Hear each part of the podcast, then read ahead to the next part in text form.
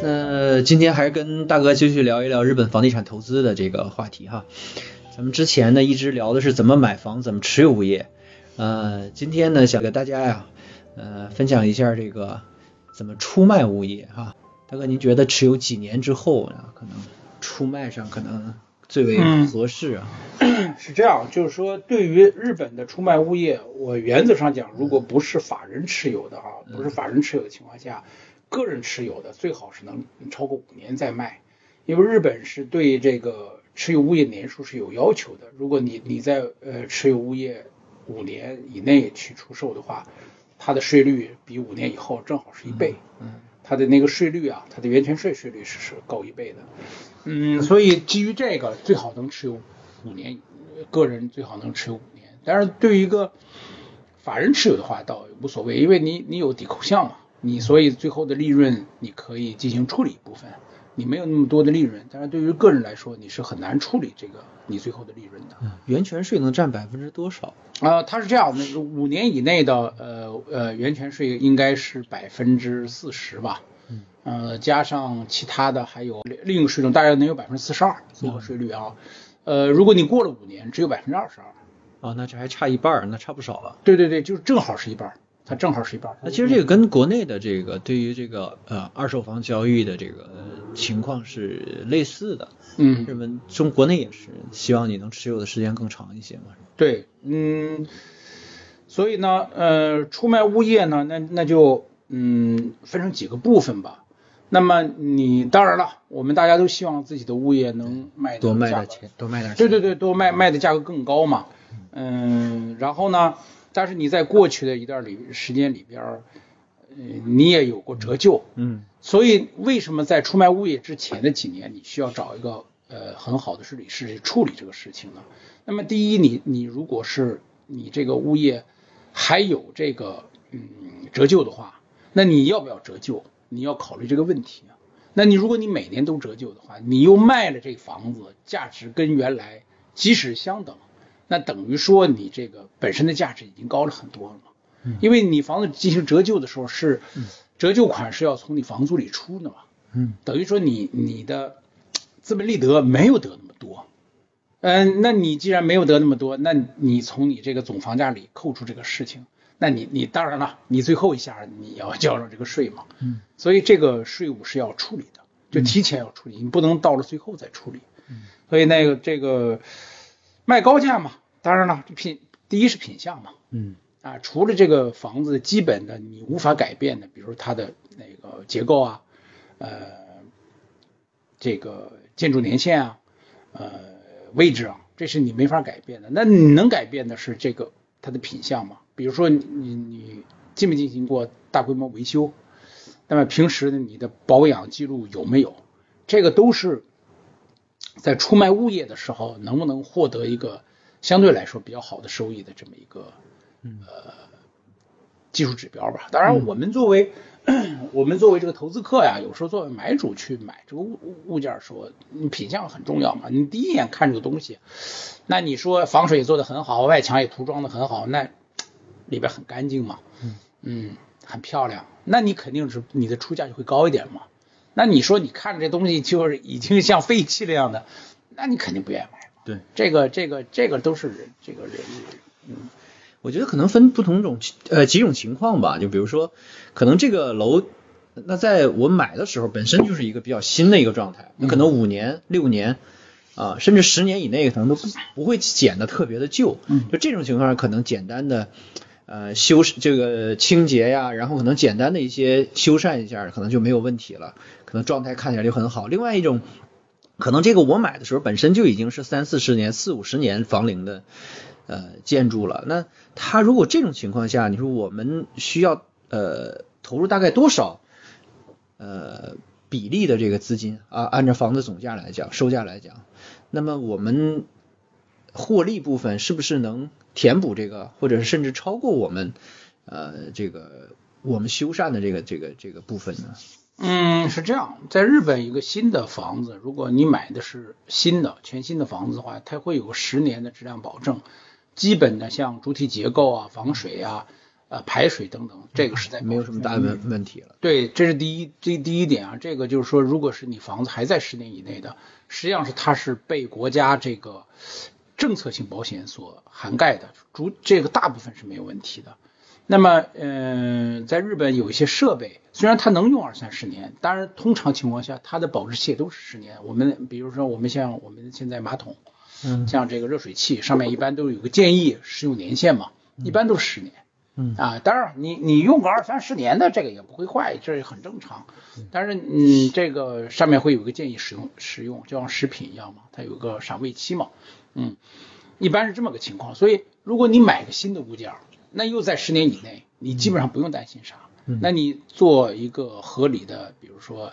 呃清洗、最啊，简单的清洗修饰。对对，这个呃可能铁布需要涂装。日本是个靠海的国家，它那个雨水里含盐分就会比较高，嗯，容易锈啊。对，容易锈，所以这个十年以内房子可能要进行一个涂装。嗯呃，这个除此以外，我觉得嗯没有什么嗯可，就是你正常保养就好。那如果是一个特别房龄特别旧的这个房，呃，当然了，投资客嘛，嗯，都希希望有一个就是比较好的收益。对，希望我不装，我不重新修，或者是我直接就卖了，能卖到一个好的价钱。对，所以那嗯所我以多我修了之后，我能多卖多少？这个可能我不太确定。呃，是这样，如果就是投资客一般都会买这个楼龄比较长的房子，因为它那个租金嘛跟新的差不多，但是它价格就会差很多嘛，这样它的收益率就会很高嘛。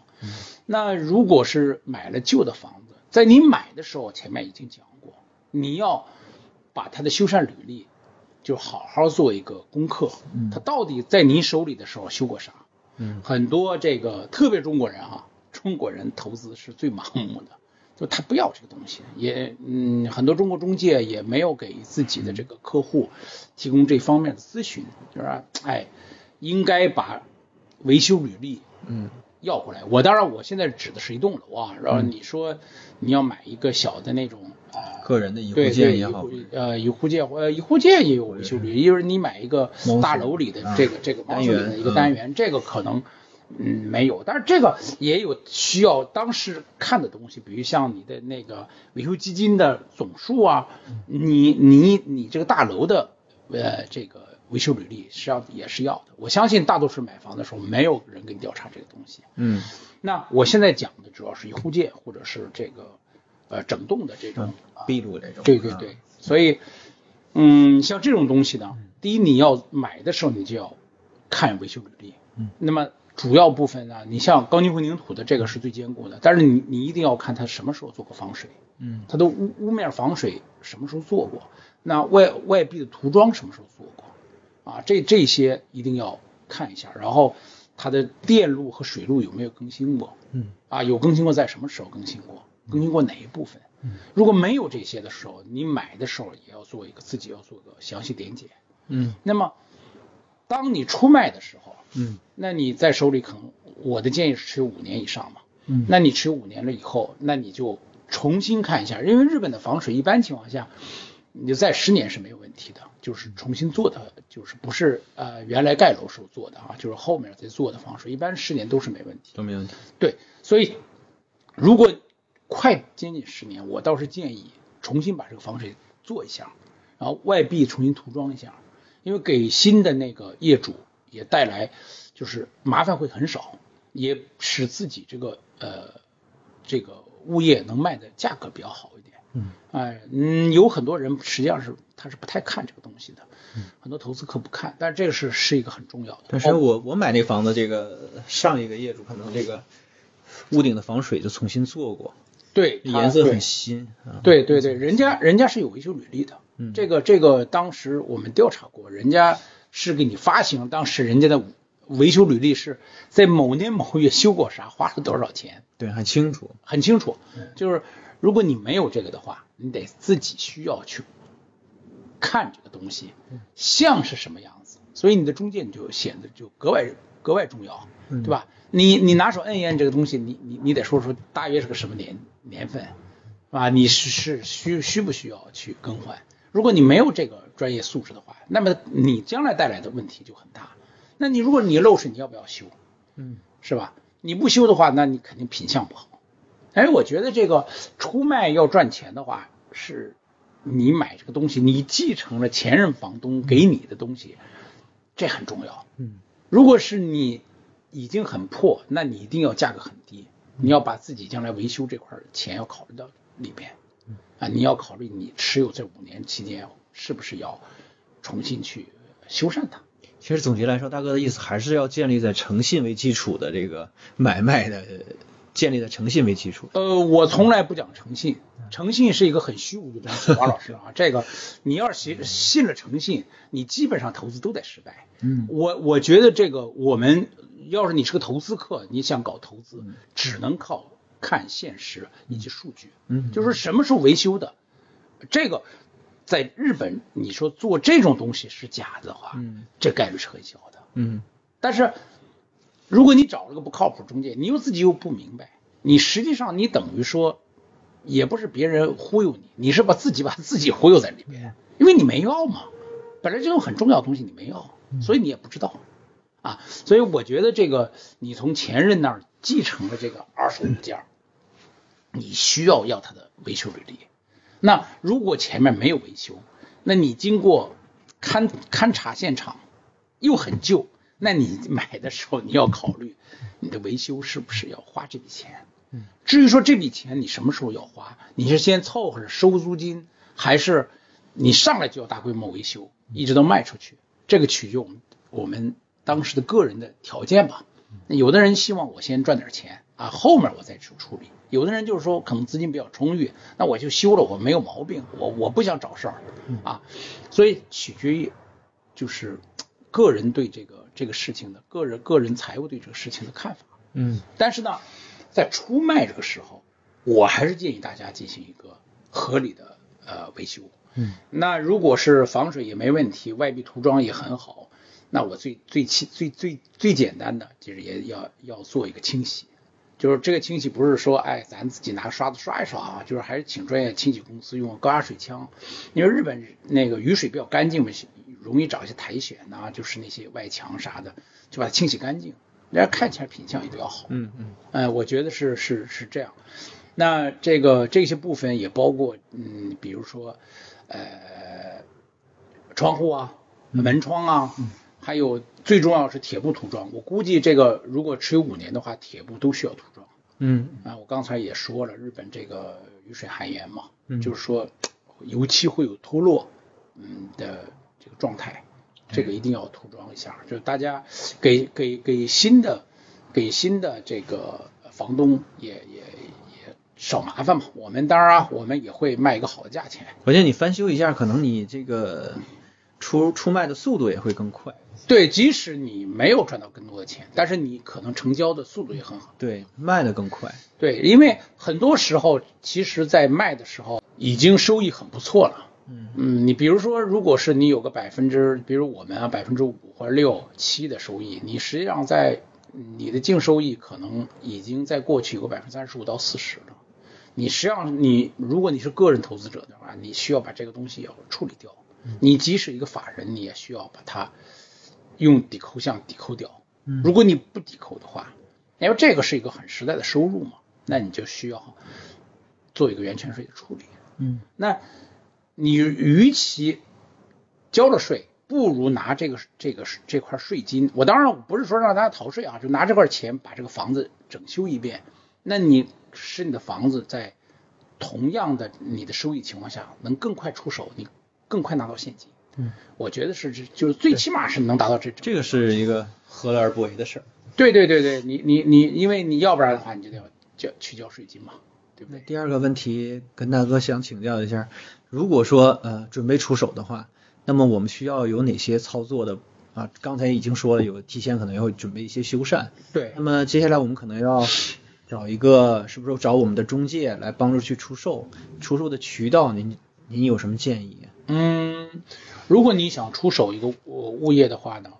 啊、第一是合价，嗯这个合价呢，嗯，日本的大手的不动产一般是免费帮客户去估价的，估价啊，对你如果委托了三井三菱这些，嗯他就会帮你去估一个呃价格，然后给你房子就是进行一个调查，通常一个简单的调查包括你的那个呃土地的资质，还有你这个房子年限、前面的道路符不符合法规啊之之类的啊，他不会很详细，但是他会把这个都调查出来，然后嗯，给你一个合理的价格，嗯，如果你可以商讨，就是你你跟你的中介商讨后，一般就是然后他就会呃，要不然就是水面下找他的客户，如果你很长时间没卖出去，他可能也就呃挂在挂在苏摩啊，或者那啊呃挂在苏贸易，可能挂在链子上去对去卖啊。呃，大手一般都是这么操作，但是呢，呃，我的建议有这么几点啊。第一呢，呃，我不建议就是找很多人。中国人一般喜欢买房子，就是说会放出这个风儿以后，很多人帮你卖。对呃，很多人帮你卖呢，带来的问题是，呃，加上我们自己对这个价格没有个正确的认识，呃，就是我们自己也很含糊嘛，就是造成在市场上这个物物业的价值就是波动性非常大。比如说你你那房子可能卖一个亿，有的人卖可能九千五，有的人卖可能一呃一亿零一百万，因为这个很多中介他是呃由他性子来嘛，因为你毕竟没有给人专专任嘛，啊，大家都是一个普通，都都可以买这个房子，所以带来的问题就是大家都不认真，价格混乱，呃，对业主其实也是个很大的伤害。对，因为在中国卖房基本上都是这种。我我找完链家，再找这个 我爱我家，然后大家都挂上，挂上之后相互比价嘛，相互找客户。那在日本也也有这种情况，嗯对中国人很很多，嗯，中国人是很多的，但是像日本日本人的话，一般的都会找自己的专属专任，嗯一个是比较负责，二个市场上没有那么多混乱的事情。嗯，哎，当然中国中国人卖房子还有一个特点，就是很多买主也是中国人的话，很可能都会跳过这个对，中介，就是直接找找这个卖主啊，这都这都呃呃可能就大家为了省一个中介费啊，但是这个嗯隐含的这个问题很多啊，就是说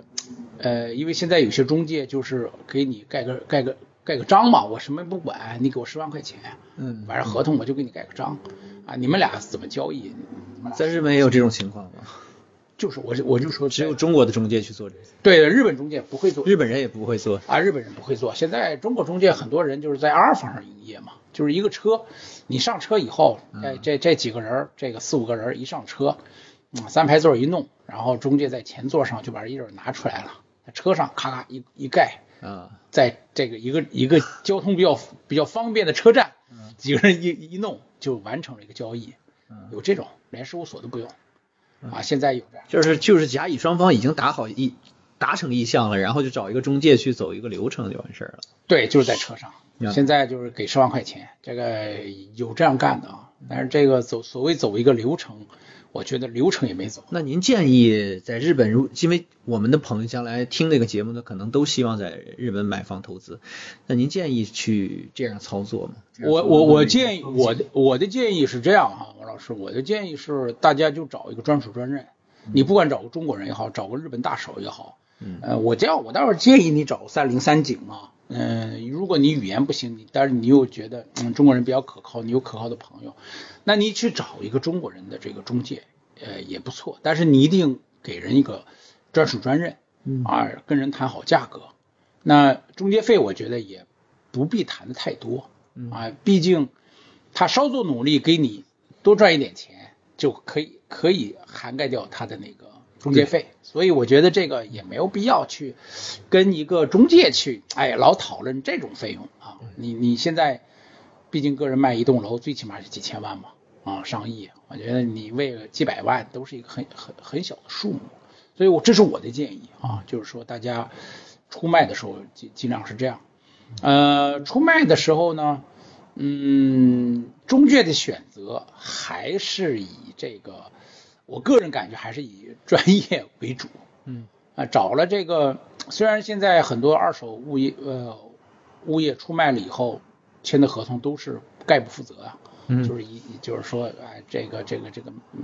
叫什么买定离手是之之类的，就是说你我所有的责任都不负，但是我我我还是觉得就是正常情况下还是呃把一些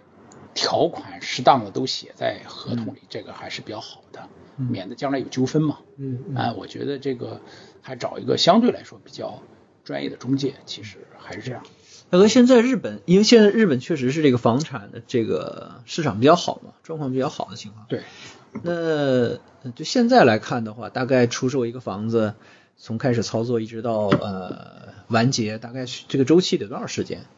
嗯，这个没法说，王老师，这个取决于您的报价。嗯如果你想赚个百分之二十、三十，可能得个小半年。嗯那你只想赚个百分之十的话，可能当时就一个月或几一个周就出去了。嗯，这完全取决于这个价格，对你期望，个人的期望。啊对，主完全取决于市场价格。嗯这个市场价格，因为不动产的价格，也就是在同一条街上出现两个差别挺大的价格，也很正常。嗯，所以这个完全取决于价格。对，这个之前咱们也说过了，嗯日本房子基本上是一房一况，对，就是说没有一个相同的一个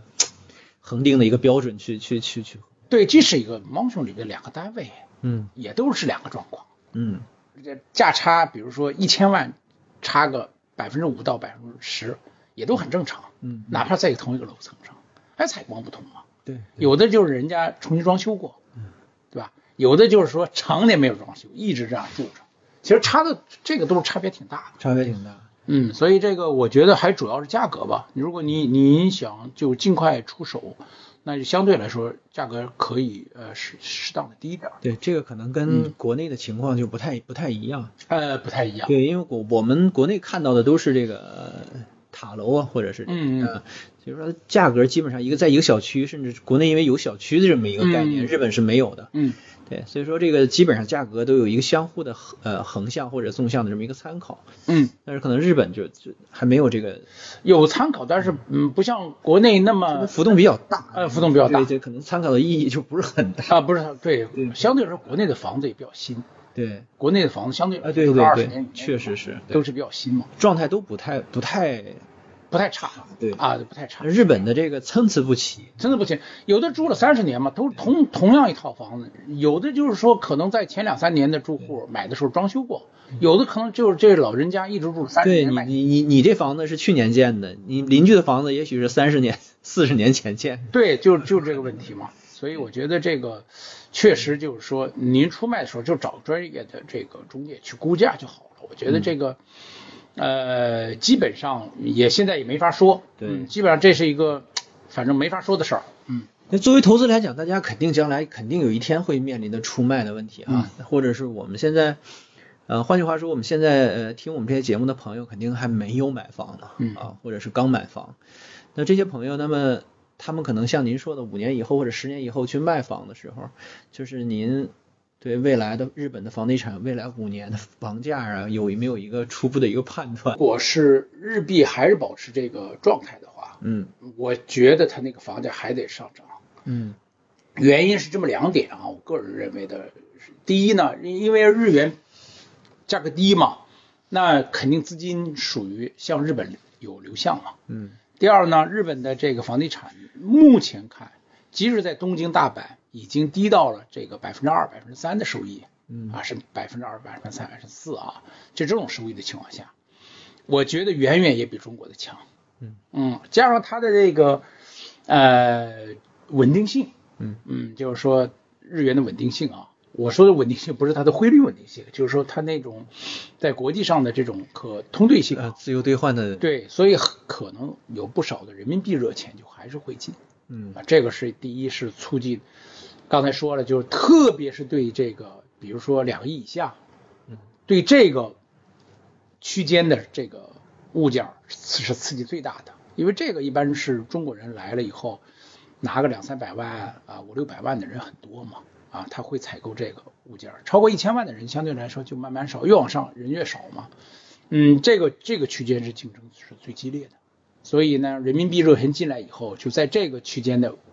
物件儿又少又贵、啊。嗯目前目前市场上看看样子也是这样，嗯啊，大多数就是其实你看超过五亿的，有时候收益比你一亿的还要高。嗯嗯，为什么是这样呢？就是五亿的可能大家就买的人就少，但是一亿以下的几乎很多人都都会来买。嗯啊，所以这个目前我我对日本第一是是这个，第二呢，呃，日本的经济现在还是很好的。呃，说实话，我们在日本生活的人其实有体会，呃，物价说是上涨，但是没有造成痛苦啊，大家就是怎么样，就是没法过日子、就啊，这这个没有什么太大，我觉得有影响，但不会，嗯，不会说很痛苦，不能过日子了啊。没没至于。对，这个这这是第一啊。第二呢，日本现在看这些企业的经济啊，看这股市啊，还是不错的。我觉得这个对比起那个哎其他地方来，我觉得这个地方可能还是一个不错的呃地呃这个选择吧。毕竟现在你看，这个以巴也打起仗来了，俄乌也打起仗来了，这个好像这个世界不太太平啊。所以我觉得在日本这个对于一个中国人来说，可能还真是一个不错的选择。对现在是是是这这么混乱的时间，对，嗯，所以基于这两点呢，我觉得日本的房价不敢说涨多少，但是你说下要要有下跌的区间，我觉得不会走到下下跌区间这个状态。其实在我看来，日本房价只要稳中求胜就行，嗯大致的保持一个平稳的一个状态，然后我们在每一年买房子之后，每一年有这个房租的获利，其实就已经非常好了。这个可能就跑赢了很多现在国内的房地产的这个投资项目。那当然了，因为现在房地产，国内的房地产已经没有这个这个升值的红利了。对我觉得这个房价只要不跌啊，或是嗯平平出啊，就包含所有的费用平出，甚至呃略微有盈利，有对就不错，因为你毕竟在过去这些年里，你有百分之三十四十的收益嘛，你用了嗯五年，对不对？你想，你任何生意，你想稳定的收个百分之三四十年三四十，在一个五年内，那几乎不可能啊！现在没有这种生意啊，嗯，对不对？你你是有人说，哎，我炒股怎么样，对吧？你二二八定律啊，你百分之八十人你得赔进去啊，连本儿都得赔没了，你百分之二十人才会获利嘛。这又说回来了啊，这个王老师有一个群组啊，有个微信群，我我我也我也我我我我也在，有时候有人上来说两句，分享一些案例。 这这不是这这这个确实是这样，我呃呃也也算是案例吧。这个王老师这个微信群组呢，大家又在这聊了几句。后来这个其中有一位朋友，嗯，王老师的这个熟人儿，哎，就问问我说，哎哎，我买了个房子，我买了个房子呢，嗯，在嗯在在大阪，嗯，我我我要我要这个，我我我我要看看这个东西行不行。那我正好是公共假期嘛，正好早晨起早晨起来，我有点时间，有点时间我就哎看了一下这个东西，查了一下，因为我们自己有一套这个程序嘛，啊，我们有一套程序评估程序，我就我就我就打开了以后查了一下，哎，我觉得这东西不太行，然后我就给给这位先生就打了个电话，这个问了一下他什么情况，他是说他这个房子啊是写了申请。但是没有没有没有交钱啊，他现在这个手续也没弄齐，因为他的这个个人的一些证件啊啥的没办完，所以这个还没有到交易环节。我说你这个，呃，可能哈、可能跟预想的不一样。那当然，当然，这位先生就说，哎，我我我知道，我我将来我赔点钱也行。我说，嗯，你可能这个刚才说出卖物业的事儿了，又说起来你买入的时候的想法，对你将来出卖物业是有至关重要的。这那个你买的时候是个因，那你最后你卖出去就是个果，对吧？你因果你肯定是呼应的嘛，你不可能有一个不好的因，将来结一个善果。我觉得这个他他这种说法，我当时就跟他说，我说你要有这种说法的时候，第一你可能会损失钱。啊，第二呢，可能你不是你想象的那点儿钱，你就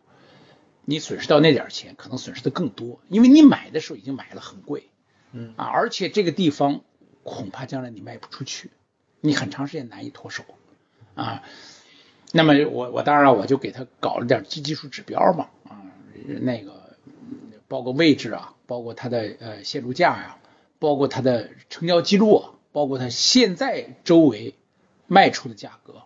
那给他做了个调查。其实这个他这个说实话，王老师这个是要收钱的，对，这个只是哎，只是因为在你群组里大家都嗯难以启齿嘛，嗯，毕竟你也耽误我时间嘛，用了我时间，然后最后得到的结论啊，我就说结果吧，这这这这位先生大概啊多花了二百到三百万，比起正常的一个交易，为什么呢？因为这个房子是一个翻新的房子。这个这个房子是从一九年开始，一一直到二零二二年不断的翻新，它不是一次性完成了翻新，它是经过数次翻新啊！而且这个房子在呃以前的成交履历里，它只卖了一千两百万啊，一千两百万成交的是上一任房主。那现在这任房主是一个公司，它是一个法人持有的，嗯。这个法人呢是把这个房子给装修了，在二零二二年的时候，最后一次对它进行一个装修。然后，当然我这房子我没去看啊，我只是看到它这个这个履历啊，它过去装修的履历。然后这房子里边儿原来是可能是作为一个呃类似于民宿吧，啊这个出租中，然后退租了以后呢，包括一些家具啥的都在里边，也不处理。所以呢，这个是要这个改了个名儿，中国中介给起了个名儿叫附送。这个其实在日本这个嗯没有附送这个说法，你需要全部给清理出去。这些东西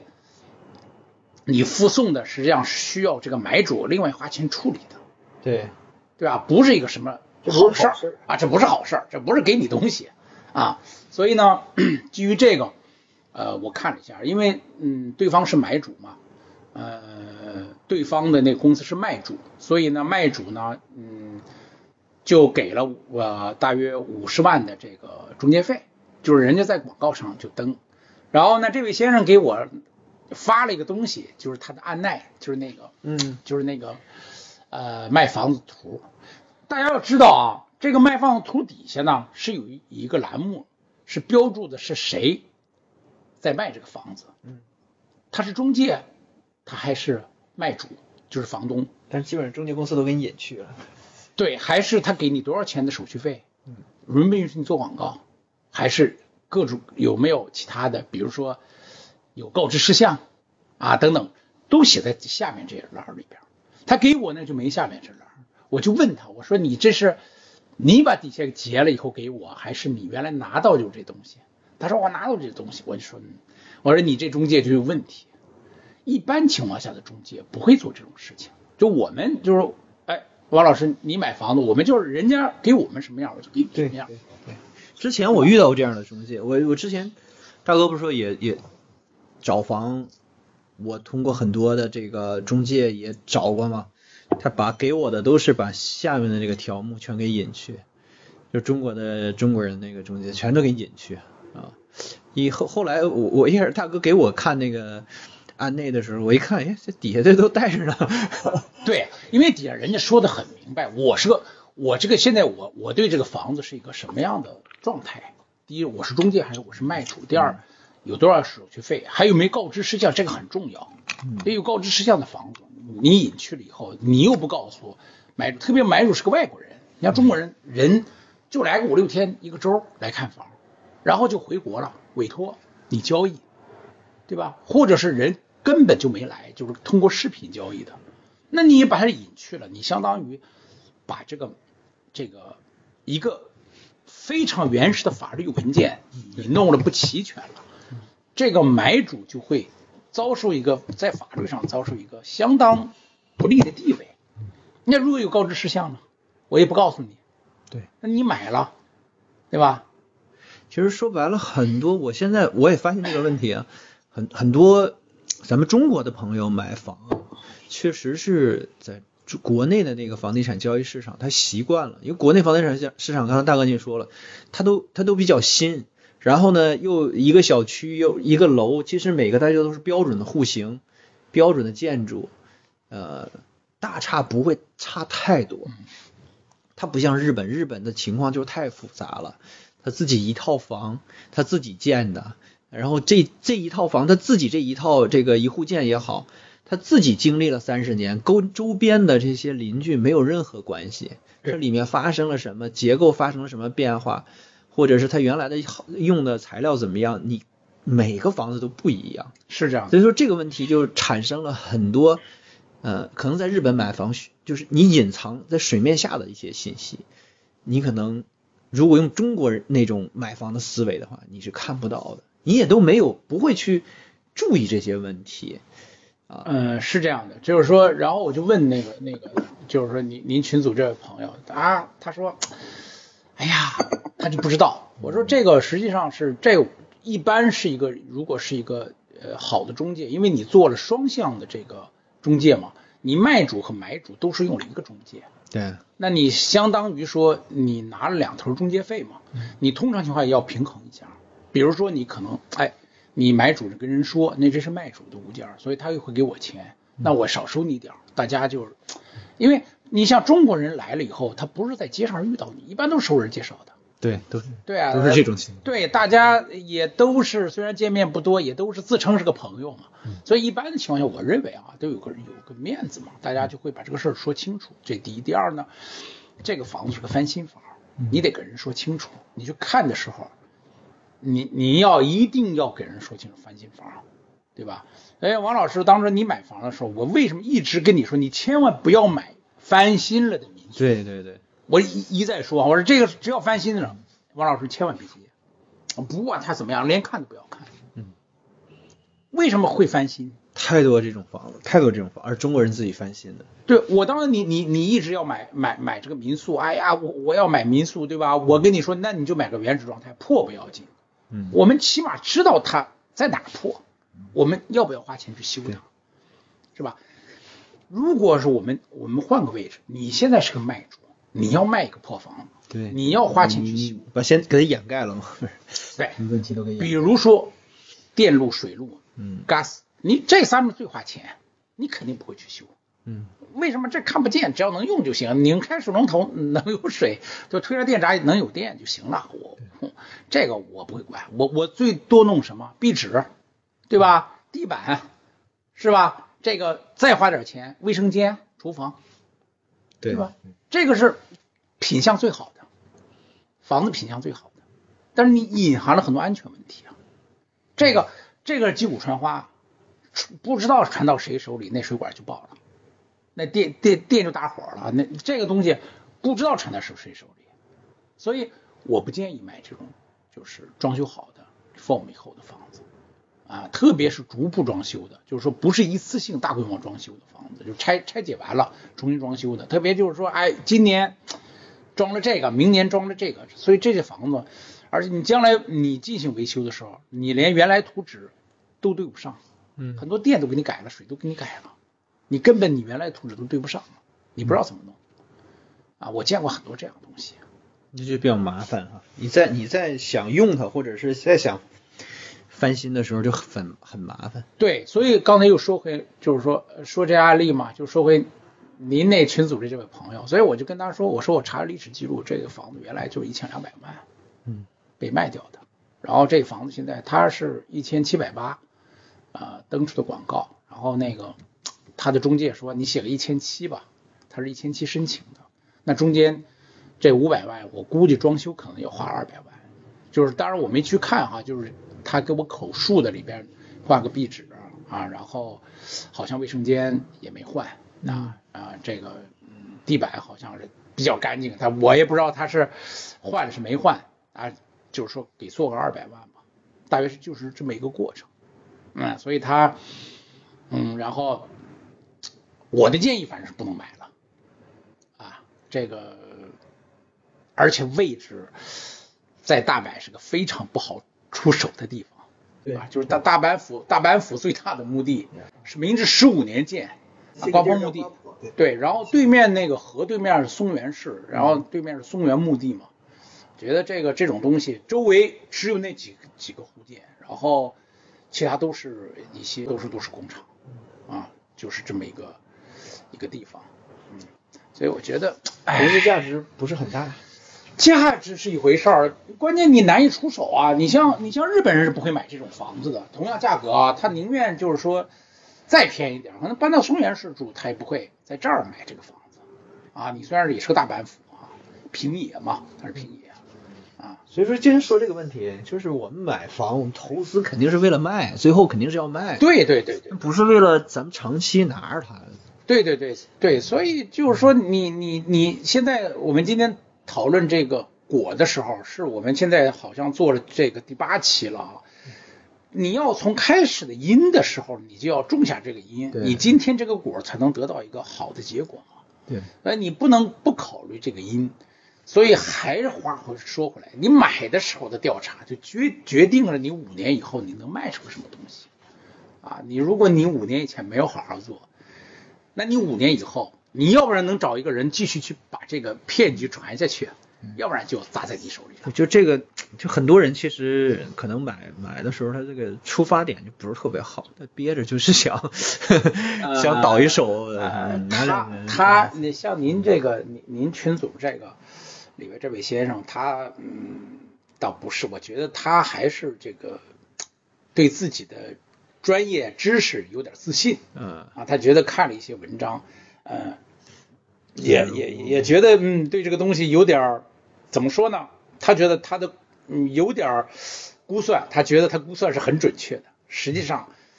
非常不准确。然后看看点儿这个对，所以我网上跟的他内说，容对，我说我说你你你今天发了这消嗯息，打了个电话，我说你最起码省两三百万，要不然这个先不说这个钱的事儿，你将来你你，我上来我就跟他说，我说你将来出手就是很困难，嗯，不是说你想象那样啊，你亏亏点钱啊，我知道一千七买贵了，那我我一千五卖的行不行？一千六卖的行不行？你一千五一千六你也卖不出去，你可能还是一千二或一千三，对吧？你你这个就差几百万，然后你可能还得很长时间才能卖出去。嗯嗯，所以说买房之前一定要找一个像大哥这种专业的人士呃，要我咨询一下。我我们不提供任何咨询啊，这个这个今天这 个老汉这嗯个王老师的节目里啊，咱咱就说这个确实也我我们也没有能力，因为你作为你最基础调查一个物件的话，那你也得个几天时间嘛，对你得去找大量资料，有时候还得去去呃，你像去法务局发行一些藤本儿，还得去这个所在地，你比如说你平野区，嗯你真要买的话还得去他就这种案件调查还是很必要的。对，你要你要去它的建设科，你你要发行原来的水道啊什么的建设，还有成交履历。所以我觉得这个东西不是想象，大家觉得哎交一个物件儿，你看我那中介那么简单，领我去看了啊就没问题。那那那些中介就是说，嗯， 就就我就我就不能说了，对。对他就是为了拿中介费。而且那个中介费，就实际上你花的不值。啊你为什么收个百分之三？说其实一个中介赚的很少，那个大手他赚的就很少，他没有赚多少钱，就是人家给你进行了详细的调查，嗯，人家人工都花在这儿。一个宅建室，日本宅建室，你你是给你跑一天，你不要给两个二嘛，对对吧？人家弄一个案子，怎么地得给你跑几趟吧，对，是吧？这很所以正常。对呀、我觉得所以有有些时候这个这个费用花掉了，不是说嗯没有效果，你花钱是要有效果的啊。所以我觉得这个就是，但当然我简单说一下这这这个结果啊。当然那那位先生现在还没把他的那个评价证明给我啊，我说你这评价证明。应该在个五万或六万啊，绝对不会到八万。我说你这个应该是在五万左右，嗯，我说你回去找吧，找了以后，我说您发给我，我没有别的意思，我就是想验证一下我们今天看这个东西是不是像我们今天说的这个样子，对，对吧？我们看看是不是我们说的这个样子。所以我就等等他那个发发来以后，我们再实证一下啊，我们看的准不准确？看看怎么样？ 对对对，所以这个就是题外话也说一下，就是呃，最后你卖房子的时候，主要还是当年你买房子的时候你的调查、你的决断。如果当时你是买了一个贵了，呃，你买的位置啊等等有点儿缺陷，对，那你到了最后，你卖出去，你想有个好的结果，也是一个相对来说比较困难的事情。这是肯定的，这是一定的。对，所所以这一点上，就是说关于卖出物业，嗯，我觉得这个我的建议就是这样，一个是过五年再卖，个人持有者、法人持有者，那你看如何找一个好的试一试，去地把你这个税务做一个规划。那再一个就是维修，那你在何时维修，如何维修，维修到什么程度，取决你的租金和你的涨幅，对吧？你要是这房子翻倍了，你真得好好想一想你这个钱要怎么花， 因为现在很多房子翻倍嘛，我们现在卖的很多房子都翻倍了。现在我们持有在疫情期间买的很多都是翻倍去出手的，嗯，这个就就是就是这样嘛，特别是商业的啊，店铺啊之类的。就是过去五年日本的房子房子涨了很多，未来五年其实整体还是普遍还是比较看好的。对，它会稳定住啊，就是说，我觉得就是这个税务规划，你出卖的税务规划也很重要。那最主要的还是买的时候要想到今天要卖。对啊，我觉得就是把这这几点控制好，大家我相信大家的呃物件出卖都能卖到一个自己比较理想的呃价格。啊、对就好是这样。好，今天咱们卖房的这个话题也也讲了很多啊。啊，对对对，这个那今天咱们卖房子话题，咱们先暂告一段落啊。那以后如果需要了解的话，可以咱们留言提提问啊。